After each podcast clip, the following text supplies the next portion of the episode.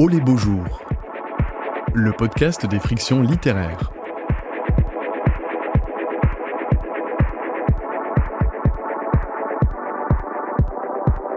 Jean-Luc et Jean-Claude.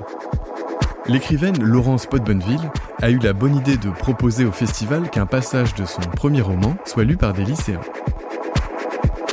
La rencontre que vous allez entendre fait suite à la lecture par les élèves d'un des épisodes les plus cocasses qui met en scène un voyage scolaire. Entretien avec Laurence Podbonneville, animé par Guénel Boutouillet, et enregistré en public en mai 2023 au Théâtre de la Criée à Marseille lors de la 7 édition du festival Au les beaux jours.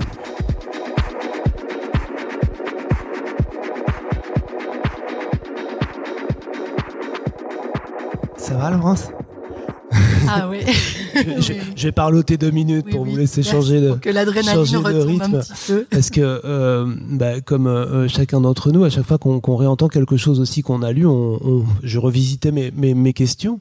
Euh, et par rapport à ce que vous nous avez, ce que vous m'avez dit, nous avez dit avant d'entrer en scène, vous avez parlé de, de la position très spécifique d'ailleurs dans laquelle vous êtes mise. Tous les écrivains font pas ça quand dans des ni, ni en atelier d'écriture ni dans, dans des entreprises comme ça. Je me disais que c'était un peu comme si vous aviez vous-même participé comme un élément parmi les autres à la collectivisation de votre propre livre, euh, ce qui n'est ce qui est singulier et ce qui, euh, euh, en termes de clin d'œil, m'a fait penser à un des aspects du livre. Parce que euh, c'est un livre court, mais qui, comme tout euh, euh, roman éloquent, euh, dépasse ou subsume les catégories dans lesquelles on voudrait l'enfermer. Euh, c'est-à-dire, il est à la fois tendu, euh, il est inquiétant, il y a une intrigue comme dans un thriller, et, et, et on est captivé. Ça, ça apparaissait dans le texte, par exemple, hein, avec une, une certaine tension sur les secours, etc. Et puis, c'est un roman sensible. Euh, on entre en empathie avec les personnages, avec ce- Jean-Luc et ce Jean-Claude et d'autres. Il est sensible et polyphonique, c'est-à-dire que on, on l'entendait bien à l'échelle de, cette scène. euh, le nombre d'enjeux euh, narratifs et sociaux à l'œuvre. Euh, il y a une classe, euh, il y a des rapports euh, de force au sein de la classe, entre la classe et la prof, entre la prof et le guide, euh, entre euh, les jeunes et, et euh, je ne sais déjà plus si c'est Jean-Luc ou Jean-Claude qui arrive. Voilà. Donc cette question de regard social à cet endroit-là, mais c'est tout un monde. C'est tout un monde qui nous est livré et du coup je, je, je me permettrai d'entrer par cet aspect-là, qui est un aspect, comme j'ai dit, parmi d'autres du livre. C'est ce côté roman finalement social, euh, là où on ne l'attendrait pas. C'est-à-dire que c'est pas un- un- une grande fresque réaliste telle que le, on s'imagine parfois le roman social, mais social au sens euh, où il dit quelque chose du monde, mais aussi dans sa mécanique même, il fait tout simplement société, comme ce qu'on a, ce à quoi on a, on a assisté là. Oui, bah, vous avez utilisé le terme de polyphonie, donc euh, voilà, c'est social et polyphonique. Et puis pour revenir sur ce que vous disiez tout à l'heure, effectivement, ça, me- ça me tenait à cœur de euh, d'être non seulement aux côtés, merci, aux, aux, aux côtés des élèves, mais avec eux, euh, parce que j'ai le sentiment quand on écrit, c'est qu'on on, on- est des voleurs de mots. Euh, on on s'imbibe et on s'imprègne de mots qui ne sont pas nécessairement les nôtres, et que finalement, euh, s'inscrire dans ce grand demi-cercle, c'était aussi une façon de rendre euh, à Nafissa, à Karim, à euh, Damien Gardelot, tout ça, de, de leur rendre leurs mots et de les entendre avec euh, d'autres voix, d'autres échos, dont la mienne. Euh, voilà. Et puis effectivement, euh, si dire roman social, c'est dire documentaire ou roman sur le handicap, c'est euh, euh, un, un rapprochement que j'aurais tendance à, à récuser ou à fuir. Mais si dire euh, roman social, c'est dire roman polyphonique, mosaïque, là, ça me va très bien. Et effectivement, c'est tendu de rapports qui sont parfois des rapports de force, des rapports de peur, des rapports d'inquiétude, qui, qui, qui contribuent à la tension et à la narration.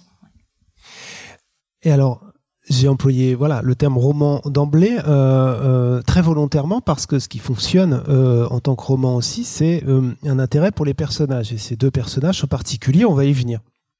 Euh, Jean-Luc et Jean-Claude, que, que comme beaucoup d'entre nous, je remélange alors que je les vois.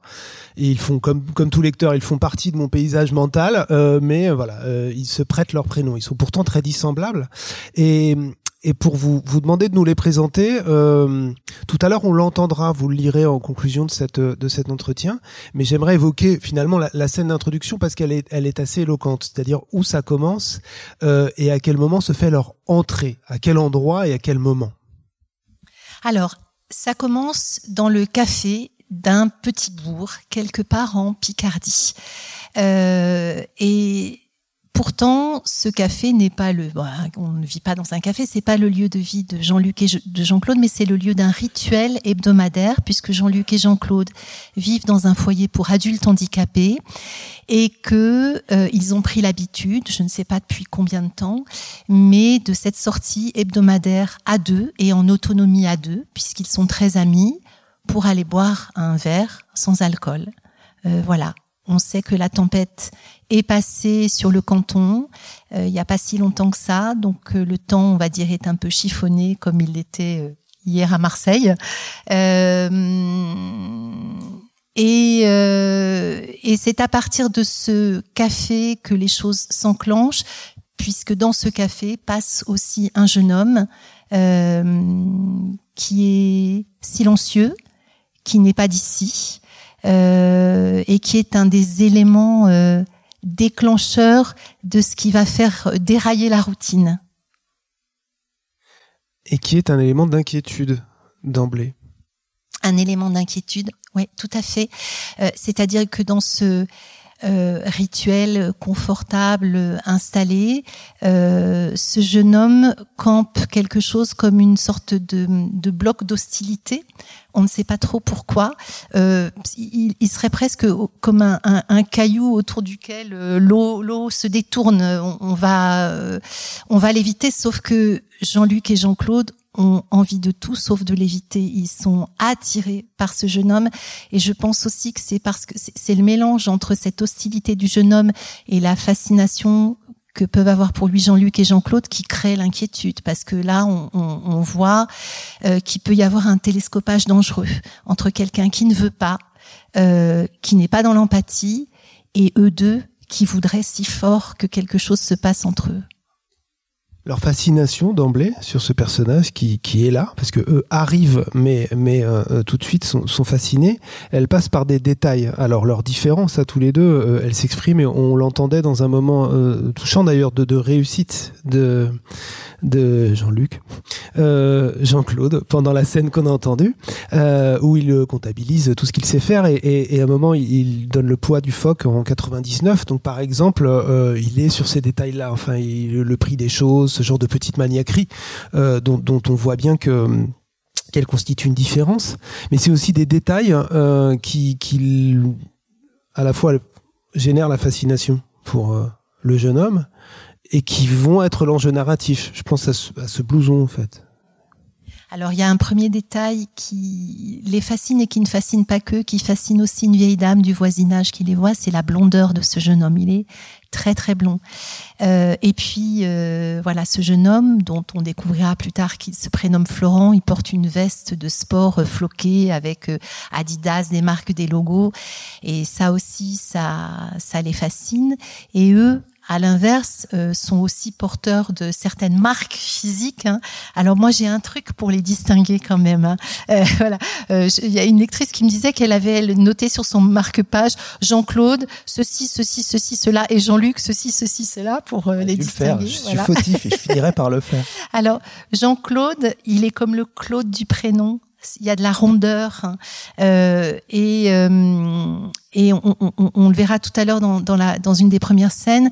Euh, Florent qui les voit pour la première fois le décrit comme un ours. Voilà, il est gros, il est massif, il est rond. Ses yeux riboulent, ses yeux sont ronds aussi. Et Jean-Luc au contraire, c'est un cierge. Il est tout efflanqué, comme le L de Luc. Moi, c'est ça mon petit, mon petit moyen mnémotechnique. Euh, en revanche, Jean-Luc, euh, il abrite sa minceur et sa fragilité dans une énorme doudoune blanche euh, qui elle aussi sera un des, un des enjeux du roman. Voilà. Il y a un troc, qui s'engage. Enfin, ouais. Un troc ou quelque chose qui n'en est pas un. On ne sait pas trop. Mais oui, il y a une forme de troc, de doudoune contre veste à disdas. Et je parlais des détails et hum, la façon dont, la fiction fonctionne passe par les détails aussi pour nous lecteurs. Euh, je ne peux pas réenvisager Florent, le jeune homme, sans, euh, sans Herbalife. Euh, le, le, voilà. L'autocollant, euh, voilà. Floqué à l'envers sur. Florent euh, roule dans. Voilà, on, on, on, voit très vite que Florent est un jeune homme en difficulté. Il roule dans une voiture qui manifestement a quelques heures de vol, si on peut le dire pour une voiture, qui est pas à lui, qui est une voiture d'empreinte, d'emprunt, et euh, qui a un bandeau autocollant sur le haut du pare-brise avec marqué cette inscription dont certains d'entre vous, je pense, ont déjà croisé. voilà le, nom, c'est Herbalife. Herbalife avec un logo. J'ai la forme maintenant. Demandez-moi comment. Euh, c'est vraiment des, autocollants qu'on a vachement vus hein, euh, et qui marquent le fait que la voiture est euh, est ancienne. Et puis voilà. Donc c'est un détail très banal et très quotidien. Et puis il y a évidemment un clin d'œil avec l'idée d'être en forme ou pas tellement. J'en reste au détail. Il y a Herbalife, mais euh, au début de la lecture, il est question de, il a été question de Monster, de Monster Munch, je crois. Euh, et il faut soit avoir des enfants en bas âge, soit fréquenter les supermarchés, soit les deux, pour connaître ces petites bestioles. Enfin, c'est un produit de haute consommation. Et ces détails-là euh, euh font le décor.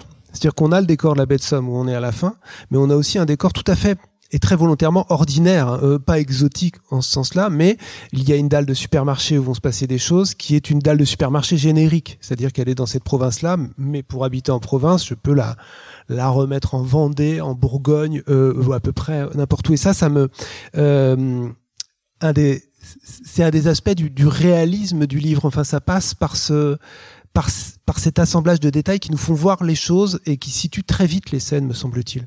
Il me semble que pour que pour laisser les choses euh, déraper, échapper et prendre un autre envol, il faut d'abord les enraciner dans euh, quelque chose d'extrêmement réaliste et euh, précis en fait. Un réalisme imprécis pour moi n'est pas un réalisme. Et euh, euh, dans cette précision, euh, alors je, je, je pense, je, je, pense à un documentaire de hum, Fernand Deligny, qui est quelqu'un qui a beaucoup fait dans le champ de la psychiatrie institutionnelle et qui s'appelle Le moindre geste et qui s'attache euh, voilà, au moindre geste, euh, au moindre fait réel, euh, pour pouvoir. Alors, je, je, je, digresse et je me perds un peu en, en racontant ça, mais euh, voilà, pour moi, le, le, le réalisme n'est pas euh, est un des socles n'est pas le seul, mais un des socles possibles pour la poésie, en fait, et le réalisme de la précision. Et puis, euh, j'avais besoin de donner, alors c'est très pompeux, mais une portée peut-être un peu euh, si ce n'est universel, du moins hexagonal à mon récit. Et donc j'avais besoin euh, qu'on s'y retrouve tous dans ces quotidiens euh, un peu périurbains, etc.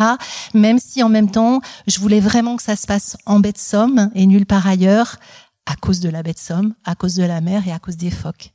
Oui, elle, c'est plus paysagèrement qu'elle est là. C'est-à-dire, c'est la baie de Somme du point de vue naturel, enfin du point de vue de la nature, et c'est un des autres aspects. Mais j'aimerais qu'on reste d'abord à, Jean-Luc et Jean-Claude parce qu'on est en train, on est en train de les, les laisser s'échapper. J'ai, voilà, capturons-les un peu parce que euh, ils sont, bah ils sont tautologiquement euh, dans le titre, euh, ils sont au centre, ils n'apparaissent pas tout à fait en premier et ils apparaissent, comme on l'entendra dans, dans, dans, votre lecture, euh, pas comme chez Flaubert, mais quand même, ils apparaissent, ils entrent, ils font une entrée dans le, dans le café, et avant eux, on entre dans la conscience d'autres personnages, dont le phoque, dont la phoque, dont on a entendu parler à, à la fin là, euh, mais d'autres personnages aussi, enfin, et y compris la bistrotière. On, on est en immersion dans leur esprit, mais pas tout de suite dans celui de Jean-Luc et Jean-Claude. On est d'abord extérieur à eux, on les voit apparaître et, et, et, vous nous y emmenez en leur intérieur avec énormément de, de prudence. Enfin, ce qui est à la fois de la prudence et aussi une ruse narrative. Enfin, il y a un double, une double astuce là-dedans, je pense. Alors, j'ai pas fait exprès d'être rusée, mais il faut croire que je suis pleine de ruses. Mais en fait, euh, euh, je, me, je, me, rends compte euh, que la première fois qu'on voit Jean-Luc et Jean-Claude, on ne les voit pas parce qu'ils arrivent dans le dos de Florent. Ils rentrent dans le café et Florent est là et il les entend rentrer avant de les voir. Et on les voit dans le regard de Jacqueline qui tient le bistrot voilà, et qui dit bah tiens, c'est vrai, on est déjà jeudi. Donc voilà, c'est on franchit un certain nombre de seuils. Euh, on tourne autour d'eux, on les voit, euh, et effectivement, on rentre pas tout de suite euh, en eux. C'est peut-être aussi, je, je, ne me suis pas rendu compte de ce que je faisais, mais peut-être que j'ai comme ça essayé de restituer la façon dont moi-même, puisqu'il y a une dimension un petit peu euh, autobiographique qui m'a conduite à écrire ça, c'est peut-être aussi une façon de restituer la façon dont moi-même j'ai rencontré le handicap, les handicaps et les personnes en situation de handicap, en franchissant des seuils successifs et avec euh, prudence et avec une certaine forme de réticence, d'inconfort, avant de me, avant d'y aller. Quoi. Voilà. Et c'est une des réussites, un des, des, des miracles de ce livre, euh, c'est la position, pour autant très ambiguë dans laquelle ça nous met et qui fonctionne absolument. C'est-à-dire que ça fonctionne sur un fil, me semble-t-il. Je pense que d'autres euh, l'ont lu, ont été dans ce partage-là. C'est-à-dire qu'on, euh, ils sont comiques, ils sont efflanqués, ils sont, ils sont, ils sont à côté de la plaque, ils sont euh, du coup un peu ridicules euh, dans, dans dans le décor. Euh, donc ils nous font rire par leur par leur étrangeté, par cette forme d'idiotie au sens littéral du terme. Euh, et en même temps, ce rire n'est jamais méprisant. Et ça, ça marche sur un fil. Enfin, ça, ça me semble, euh, c'est quelque chose qui a dû euh, compter pour que ça produise ça chez nous. C'est-à-dire que, sans en dire plus sur l'intrigue, je dis qu'on on, on est à bonne distance parce qu'on est assez vite attaché à eux, alors qu'on leur est extérieur. C'est-à-dire qu'on les on a envie de les protéger un peu comme des enfants, et pour autant, euh, euh, on n'est pas en surplomb et encore moins en mépris, alors qu'ils nous font rire. Ils nous font rire, mais je pense aussi que ce qui nous aide à nous approcher d'eux autrement que par l'ironie, heureusement, c'est leur amitié. Ils arrivent à deux, et tout de suite, on voit qu'ils prennent soin l'un de l'autre. Donc leur étrangeté, elle se double de cette amitié euh, qui en fait euh, euh, vraiment des sujets. Voilà. Et donc, je, je pense que c'est aussi un des, euh, une des choses qui nous protège de, de, de la moquerie. Euh, bon, et puis après, bien évidemment, il était hors de question euh, d'être ironique. Quelle horreur. Mais il était aussi hors de question euh, d'être cuculapraline, pour le dire familièrement voilà. Euh, et puis, euh, et puis là aussi, il y a peut-être une dimension un petit peu autobiographique, mais euh, moi, ce que j'ai vu euh, dans mes propres interactions avec des personnes en situation de handicap, des personnes qui me frappaient par leur étrangeté, c'est aussi qu'à certains moments, dans ces rencontres, on se télescopait, on se faisait marrer les uns les autres, quoi. Enfin, euh, voilà, et et on pouvait se moquer les et on peut se moquer et on doit se moquer gentiment les uns des autres. Euh, voilà.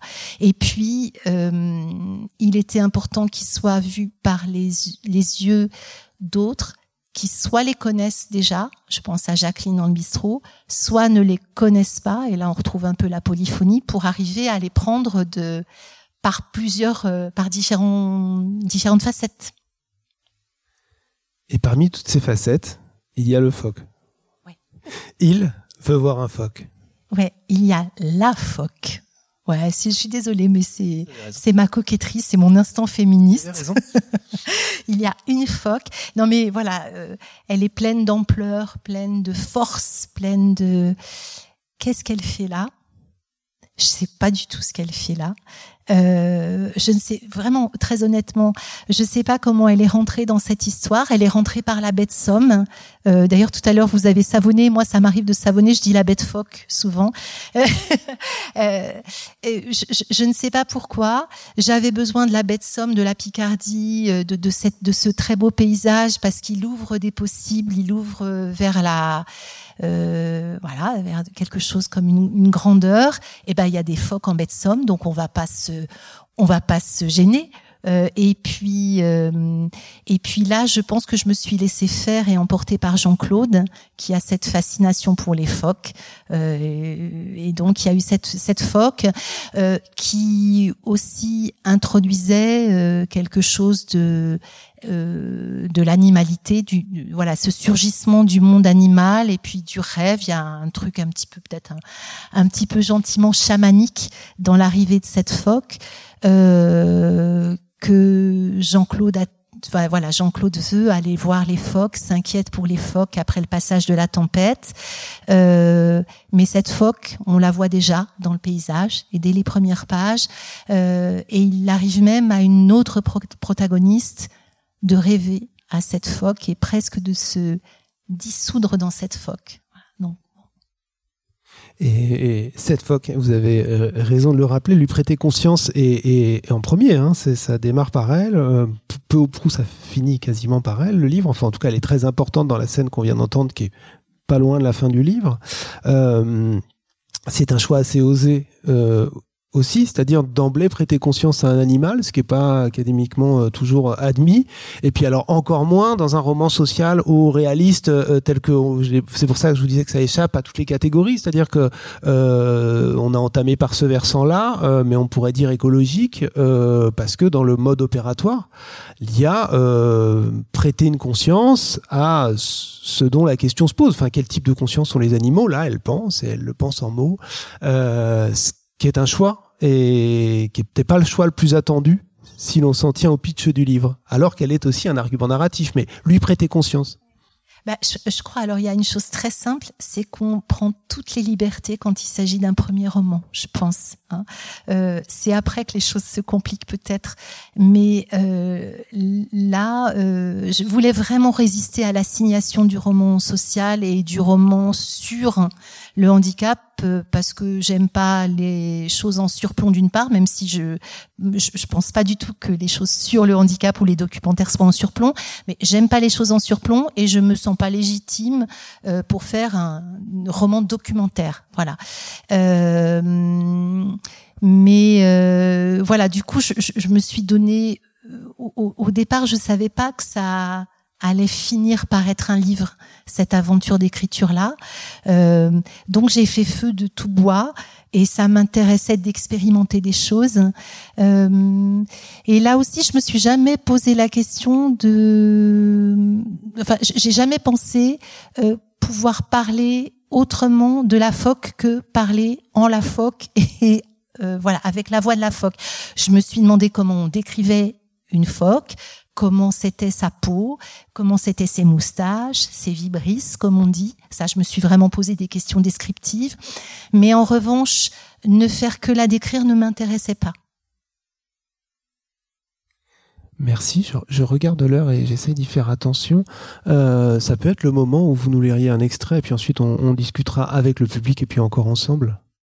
Donc on est là, euh, plus comme on le disait au début, dans ces, moments qu'on a un peu évoqués. Euh, je, vais rester à côté. Je, vous écoute. Nous vous écoutons. Voilà, donc là, c'est le chapitre 2, et j'ai fait quelques coupes dans ce chapitre 2.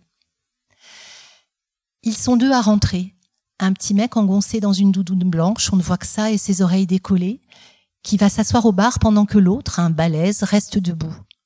Un ours et un rat entrent dans un bistrot, le début d'une bonne vanne. Ils auraient le temps de s'installer à une table, mais Jean-Claude préfère le comptoir, ça lui rappelle les virées à Abbeville. Il ne s'asseyait jamais. Mais c'est vrai qu'on est déjà jeudi. Qu'est-ce qu'ils prendront aujourd'hui, ces messieurs? Elle leur sourit. Lui, il se tourne vers l'écran, cale ses coudes sur la table et mord dans son casse-dalle. Il est jeune, il a le ventre vide depuis le petit-déj, il a faim, c'est normal, et maintenant on le lâche. C'est Jean-Luc qui passe la commande. Ils font toujours comme ça. Ils décident à l'avance sur le chemin de ce qu'ils vont prendre. Ça dépend du temps qu'il fait et aussi de ce qu'ils ont pris la semaine d'avant. C'est Jean-Luc qui s'en souvient pour eux deux parce que Jean-Claude ne se rappelle pas ce genre de choses. Pour aujourd'hui, ils se sont mis d'accord. Jean-Claude avait encore envie d'un coca, mais Jean-Luc a proposé de prendre plutôt un Orangina Light à cause des insomnies et du diabète. Christine a bien répété tout à l'heure Attention au sucre, Jean-Claude. Mais ça n'était pas la peine.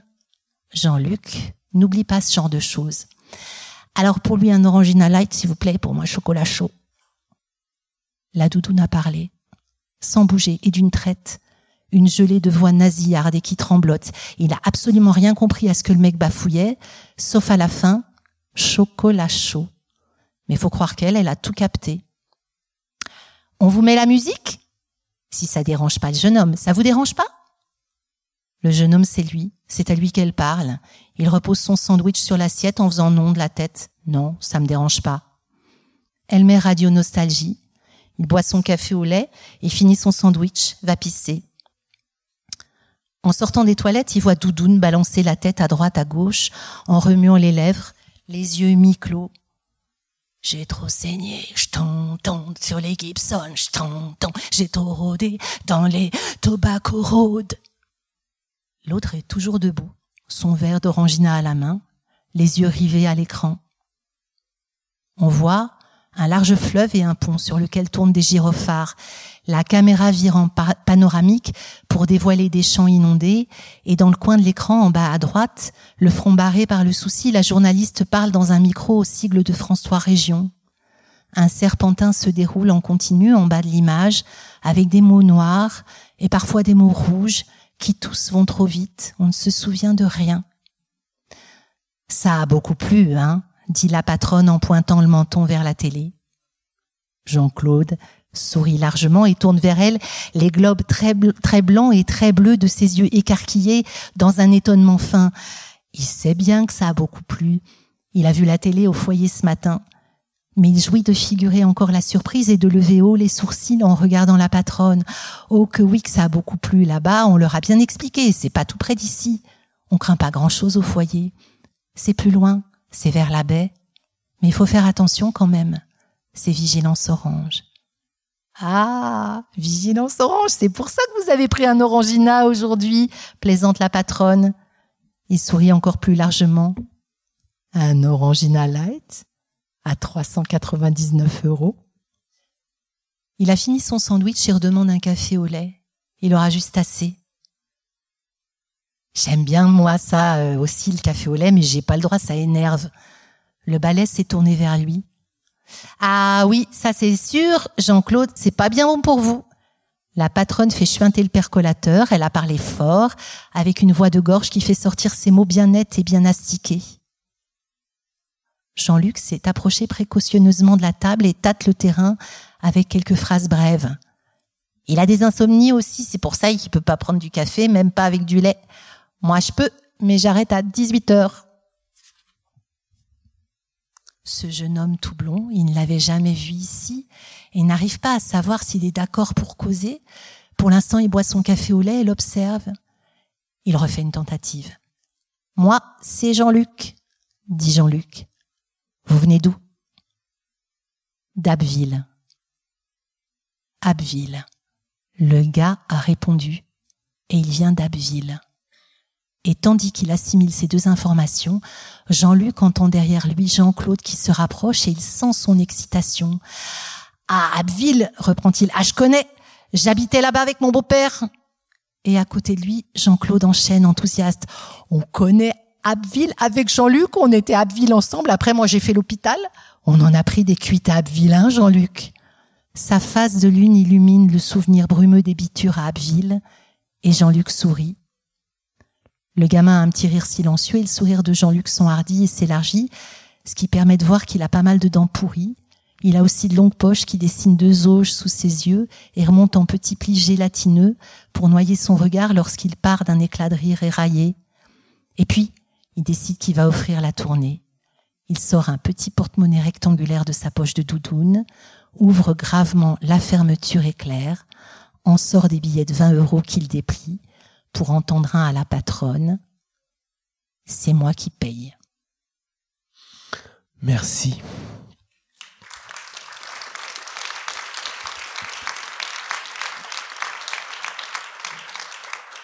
Ah, on a, si certaines et certains d'entre vous l'ont pas encore lu, euh, euh, ça illustre merveilleusement euh, quand je parlais des enjeux narratifs, c'est-à-dire qu'il y a il y a la menace avec ce jeune homme, il y a des choses qui commencent à se jouer, et puis le, le ridicule qui est là qu'on entend hein, euh, euh dans dans les maniaqueries, le petit porte-monnaie, etc. Les, les, enjeux qui semblent totalement décalés par rapport à, à aux enjeux ordinaires, euh, euh enfin ouais, du commun.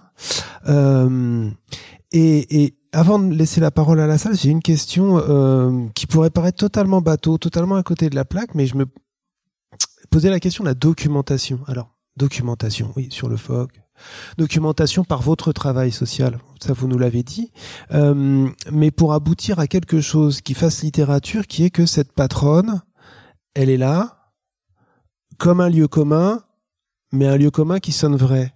Enfin, c'est-à-dire d'aller chercher euh, lieu commun au sens propre. C'est-à-dire que euh, elle ce, que vous disiez tout à l'heure sur le générique finalement, c'est-à-dire que cette patronne de bistrot, euh, sans être un cliché, ressemble à une patronne de bistrot qu'on a déjà, voilà, euh, un, type de patronne de bistrot. Donc évidemment, c'est une documentation peut-être un peu plus euh, volatile ou générale, mais tout de même, ce souci-là, vous l'avez entretenu comment? Parce que vous disiez, bon, j'ai tenté sur un premier roman sans réfléchir, mais tout de même, ce souci-là, cette rectitude, je pense notamment dans ce qui se dit, dans la façon de dire. Alors, euh, de parler. Ben, enfin, ma documentation. Il faudrait pour les jeunes aussi, hein, qu'on a entendu tout à l'heure, c'est-à-dire euh, comment euh, ça fuse entre collégiens. Oui. Ben, je dirais, ma documentation, c'est c'est ma vie et c'est les petit carnet ou le téléphone portable que j'ai. Donc c'est une forme de, c'est une forme d'attention, euh, mais je pense que ça n'a en même temps rien de très original. C'est-à-dire c'est d'arriver à capter des moments et puis à se souvenir. Donc c'est une forme de mémoire. Je disais tout à l'heure, ça infuse. On est des éponges, quoi. Et il y a un moment. Euh, et puis je, parlais tout à l'heure de précision. Donc pour restituer comme ça euh, une patronne de bar euh, uni la patronne de bar universelle, mais quand même pas n'importe laquelle, c'est Jacqueline. Et eh ben, il faut être précis, il faut se souvenir du, du chuintement d'un percolateur qu'on a entendu quelque part, et puis, euh, et puis l'esquisser quand même avec, euh, avec une voix, avec une gorge, avec, euh, voilà, donc c'est euh, je ne sais pas si on peut parler de documentation, mais peut-être de de chercher les, les, les, détails les plus pertinent auquel s'arrimer pour, euh, pour écrire. Merci. Alors, euh, vous êtes euh, toutes et tous là. vous êtes dans le noir parce que nous, on est dans la lumière. Mais je j'aimerais commencer à laisser la parole au public qui, qui, qui, si elle, il, vous voulez bien la prendre. Mais on a des complices pour une question qui, m'importe et qui n'importe sans doute pas que moi, c'est-à-dire que euh, on a parlé avec Laurence de ce que ça lui a fait comme autrice de, de venir travailler avec vous, chers lycéennes et lycéens. Euh, J'aimerais vous retourner la question pour commencer, c'est-à-dire comment vous l'avez vécu vous cette expérience-là et, et, la découverte de ce livre-là, puis du travail avec euh, avec son autrice, les deux mêlés évidemment. Est-ce que l'un ou l'une d'entre vous peut avoir quelque chose à dire à ce sujet, en son nom et en celui des autres On sait des complices, mais on n'est pas total, total au point, quoi. Vous voyez, on, a, on, se les redit là. Si, ça y est, super. Merci. Bah, nous, on a beaucoup aimé euh, raconter le, la partie d'une histoire de Jean-Luc et Jean-Claude. Euh, on a fait bah, beaucoup de séances et toutes ces séances, elles ont été euh, bah, très productives et on a beaucoup aimé.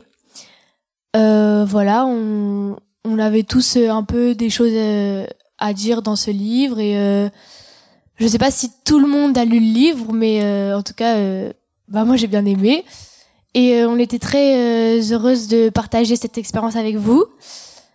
Et, et voilà.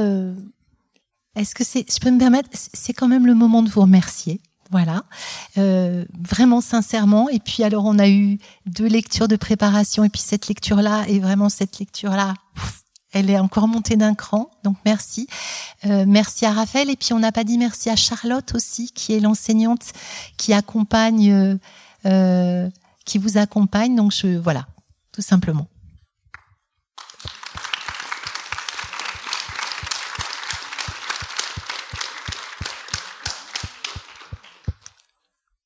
Et alors, quant au livre, est-ce que l'une ou l'un d'entre vous aurait quelque chose à dire? Mais alors, c'est comme vous voulez, à propos du livre, sur l'effet euh, euh, qu'il lui a fait. Euh, et puis peut-être, moi je me dis qu'un travail comme ça vous fait traverser un livre, enfin vous le fait lire ou lire différemment. et ça, ce serait ma question. Est-ce que l'expérience que vous avez traversée collectivement a changé votre regard initial sur le livre? Quand vous par rapport à quand on vous l'a mis entre les mains.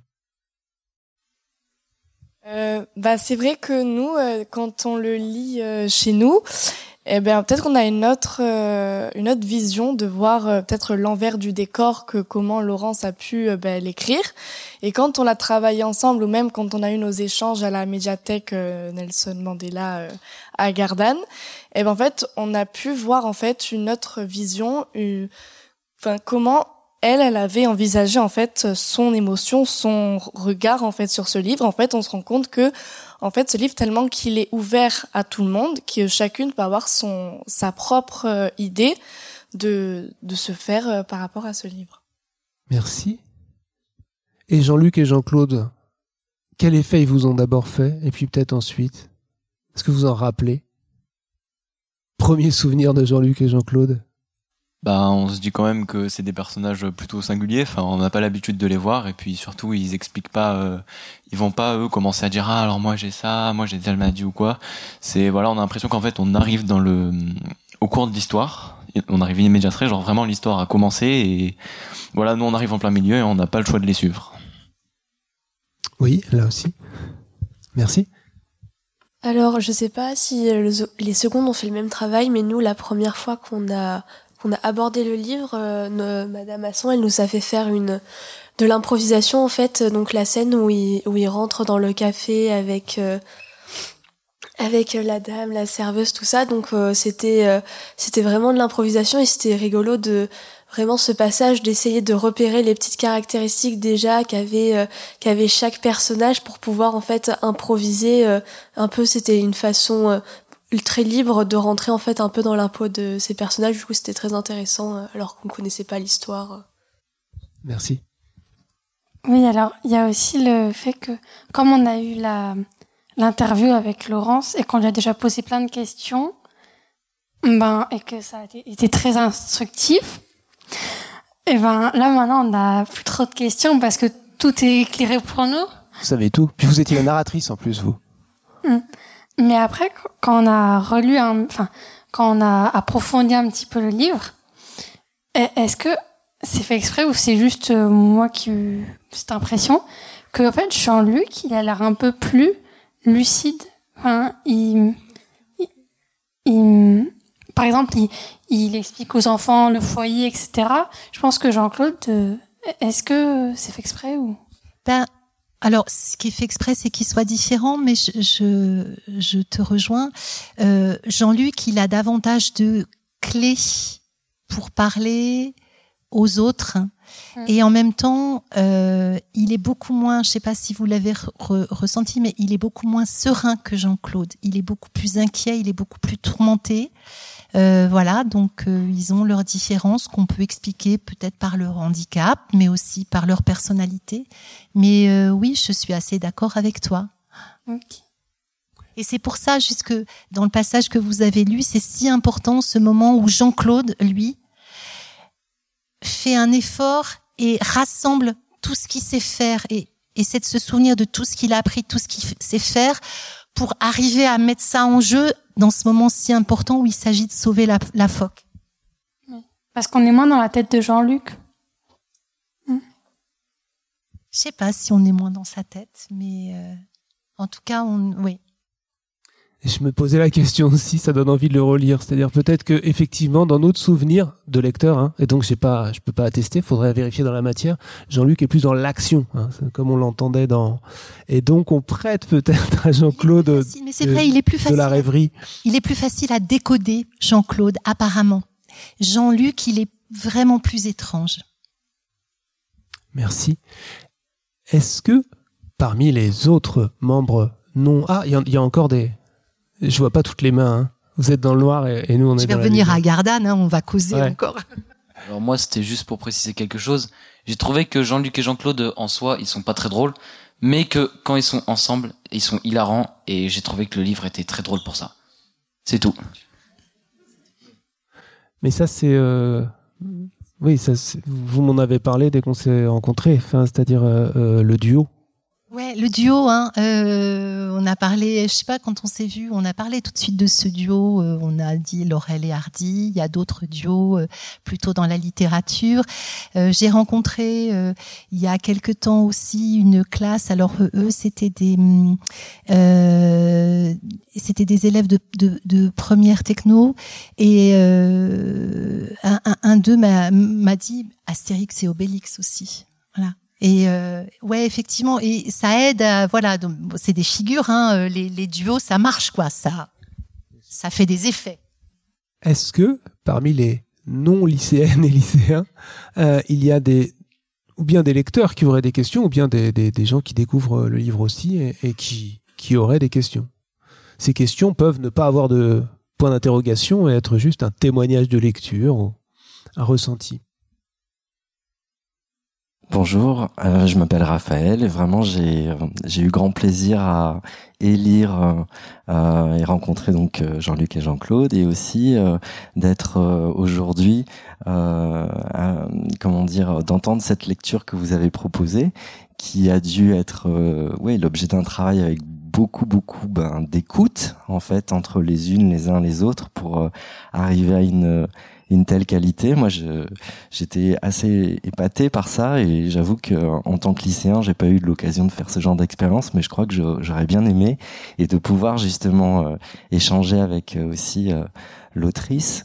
Et du coup, je voulais revenir sur bah, profiter que les, les, les, étudiants sont là pour réévoquer cette question du du point de vue euh, sur les, les, deux personnages principaux, donc c'est Jean-Luc et Jean-Claude, et euh, sur cette question de est-ce qu'ils sont vus en surplomb ou est-ce qu'ils sont vus en empathie par par l'autrice ou par euh, voilà dans la narration.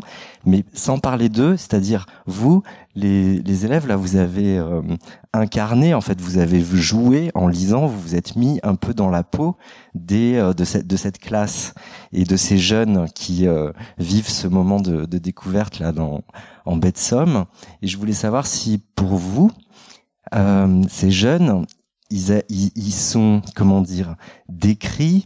Euh, Est-ce qu'ils sont décrits, euh, comment dire, est-ce qu'ils sont caractérisés ou est-ce qu'ils sont caricaturés? Est-ce que vous vous retrouvez dans eux? Est-ce que euh, vous, comment vous avez euh, ressenti? Euh, Est-ce que vous avez ressenti une empathie par rapport à eux? Ou voilà, comment, quel point de vue vous pensez a, a été posé sur sur ces jeunes dans, dans cette scène que vous, vous avez jouée Qu'est-ce que vous avez ressenti? Euh, Alors moi, j'incarnais pas un élève, mais j'incarnais le guide. Euh, donc, euh, du point de vue extérieur par rapport au guide, c'était des élèves extrêmement turbulents et euh, bon, c'était assez fidèle. Mais en même temps, euh, durant la dispute entre le guide et justement la, la, prof qui était là, il y avait des élèves qui sont intervenus et je trouvais qu'ils étaient extrêmement matures euh, on avait vraiment une description des élèves très bruyants, qui faisaient un peu n'importe quoi, qui aidaient pas du tout à la situation. Et pourtant, c'est eux à la fin qui ont un peu sauvé euh, Jean-Claude qui était évanoui. Euh, et donc j'ai trouvé quand même que, enfin, je me demandais, est-ce que c'était fait exprès d'avoir quand même donné la place à des élèves, de les avoir rendus assez matures, et c'est un peu eux qui ont sauvé la situation, même si au début ça semblait être eux qui la rendaient un peu qui, qui envenimait les choses bah, fait exprès, oui et non. C'est-à-dire que ce qui m'intéresse quand je décris euh, des personnages, c'est qu'ils soient jamais tout à fait là où on les attend. Alors, c'est rigolo qu'ils soient là où on les attend quand il y a des répliques, euh, bon voilà, des grosses putes et des trucs comme ça, parce que ça nous fait bien rire. Hein. J'adore quand vous dites « chez » comme ça. Et en même temps, euh, si j'aurais trouvé dommage de réduire des alors c'est pas des lycéens c'est des collégiens mais de réduire des collégiens juste au rôle de euh, euh, je, vais, je vais de, de, fouteur de bordel excusez-moi je ne trouve pas d'autre mot que cette expression je manque un peu de vocabulaire. Voilà ça m'aurait ça, ça m'aurait euh, euh, ça m'aurait frustré de les réduire à ça et puis euh, dans une histoire où tout sort de ses rails, je trouvais que c'était rigolo de faire dérailler complètement Abdelkader Frémo et puis Linda Lacouèche, de voir que le moment où ils sont censés euh, prendre soin de leur de leur classe, etc., ils y arrivent pas du tout, et que finalement, heureusement qu'on en a trois qui savent gérer la mise en, en position latérale de sécurité, et que ces trois-là, ce sont des collégiens. D'ailleurs, à cet endroit-là, euh, on parlait tout à l'heure de, la position et comment le livre il marche sur un fil, sur certains équilibres, euh, sur son point de vue presque politique. Euh, il y a quelque chose euh, de du rachat des personnages. Alors je veux rien dévoiler, mais mais effectivement rien n'est maniqué. Hein. Euh, on parlait des, des lieux communs, euh, construire un lieu, construire avec un lieu commun, mais sur les caractères des personnages, euh, aucun n'est un cliché et chacun euh, dispose de ressources. Je, je cherche comment évacuer le vocabulaire de positif ou de choses comme ça, ou surtout de résilience ou ce genre de trucs. C'est pas ça. C'est que dans la complexité et sans sans à les abstraire de leurs défauts, de leur noirceur, il y a quelque chose à à attendre et à espérer une sorte de surprise de chaque être humain là-dedans. C'était important pour moi euh, de les sauver presque tous, pas tout à fait quand même. Hein. Il y en a un ou deux qu'on n'aime pas trop, qu'on aura du mal à aimer, euh, mais j'avais euh, j'avais besoin et j'aime bien que vous convoquiez le politique plutôt que le social. Pour moi, c'est presque politique, effectivement, euh, de se dire que ça ça vaut le coup d'attendre un petit peu et de voir ce qui va se passer et de voir ce que tous ces ces personnages ont sous le capot. Merci. Est-ce qu'il y a d'autres questions, réactions, avis? Bonsoir, oui. Laetitia, euh, je commence par les jeunes. Je voulais juste vous remercier euh, parce qu'on vous a vu euh, là dans le plaisir, parce que vous aviez travaillé. Donc vous encouragez à maintenir un peu cette balance qu'il faut avoir entre la contrainte euh, et le et le plaisir voilà de garder ça parce que je l'ai vu je m'en suis enfin je l'ai un peu un peu un peu pris dans la tête là à ce moment-là donc je voulais vous encourager à rester euh, là-dedans. Et ensuite, donc j'ai pas lu, j'ai pas lu votre livre. Évidemment, hein, je suis curieuse. Moi, je, je lis énormément. J'écris aussi. Et euh, je voulais, comme même si c'est un livre qui est pas personnel, je voulais savoir euh, qu'est-ce que vous ressentez, même si c'est quelque chose, une, une, initiative de votre part. Qu'est-ce que vous ressentez quand euh, c'est quelqu'un d'autre qui lit votre texte? Parce que moi, c'est un truc que j'ai fait qui m'impressionne beaucoup et après, euh, ça fait peur, mais derrière les échanges qu'il y a derrière là-dessus, ça, ça, ça fait en sorte que le personnel il devient un petit peu moins et qu'on arrive à le partager beaucoup plus facilement, mais ça reste impressionnant. Donc je voulais voir vous euh, comment vous l'avez vécu, même si c'est votre choix, votre initiative d'aller un peu chercher ça, de voir s'il y avait un petit peu aussi une, une espèce de petite crainte. Alors, peut-être un petit peu de crainte, mais une crainte que je suis allée chercher. On avait tous, euh, je crois, un petit peu le trac. J'ai pas complètement lâché le morceau parce que je me suis invitée dans le groupe, mais en même temps, ce qui est très beau et ce que je mesurais pas avec euh, l'écriture d'un livre, c'est qu'un livre mène une mène une vie après sa publication, et ça, c'est c'est fabuleux, quoi.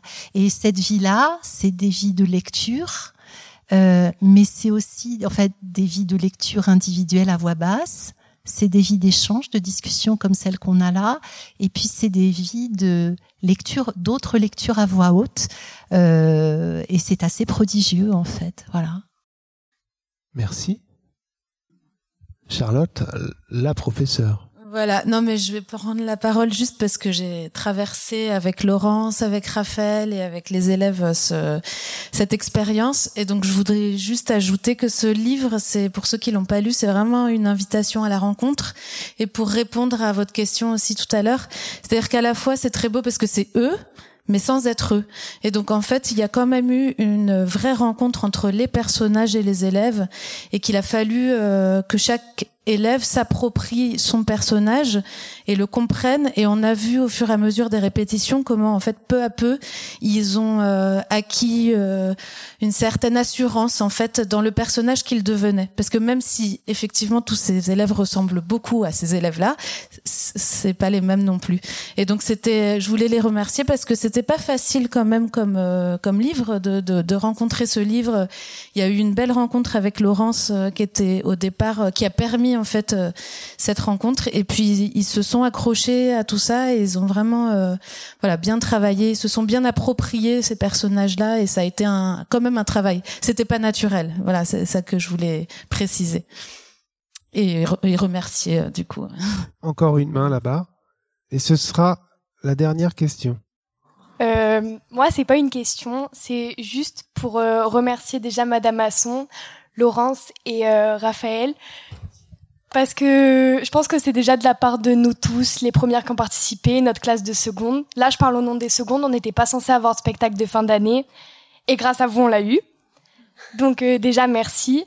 Et euh, je pense que tous les gens du public qui sont venus ce soir, ils se rendent pas forcément compte de tout le travail qu'il y a derrière. Euh... Arrêtez, je fais un discours.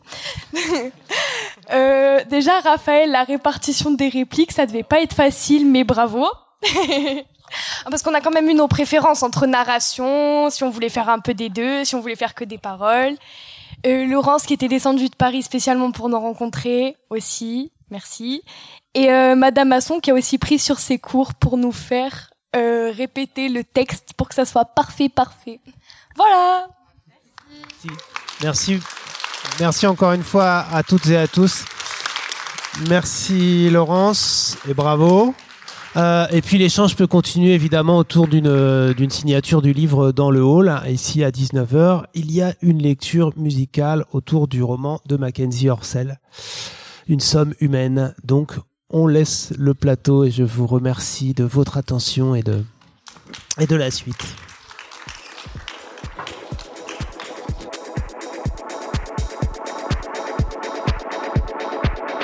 Le festival Au les Beaux Jours remercie Laurence Potbonneville, les lycéens de Gardanne et Raphaël France Kuhlmann pour la mise en lecture, ainsi que Guénel Boutouillet qui a animé cette rencontre.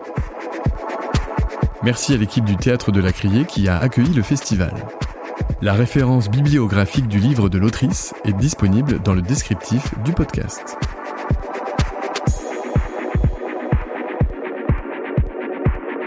Pour ne manquer aucun épisode des Frictions littéraires, abonnez-vous à ce podcast sur toutes les plateformes habituelles. La huitième édition du festival Au les Beaux Jours aura lieu du 22 au 26 mai 2024 à Marseille.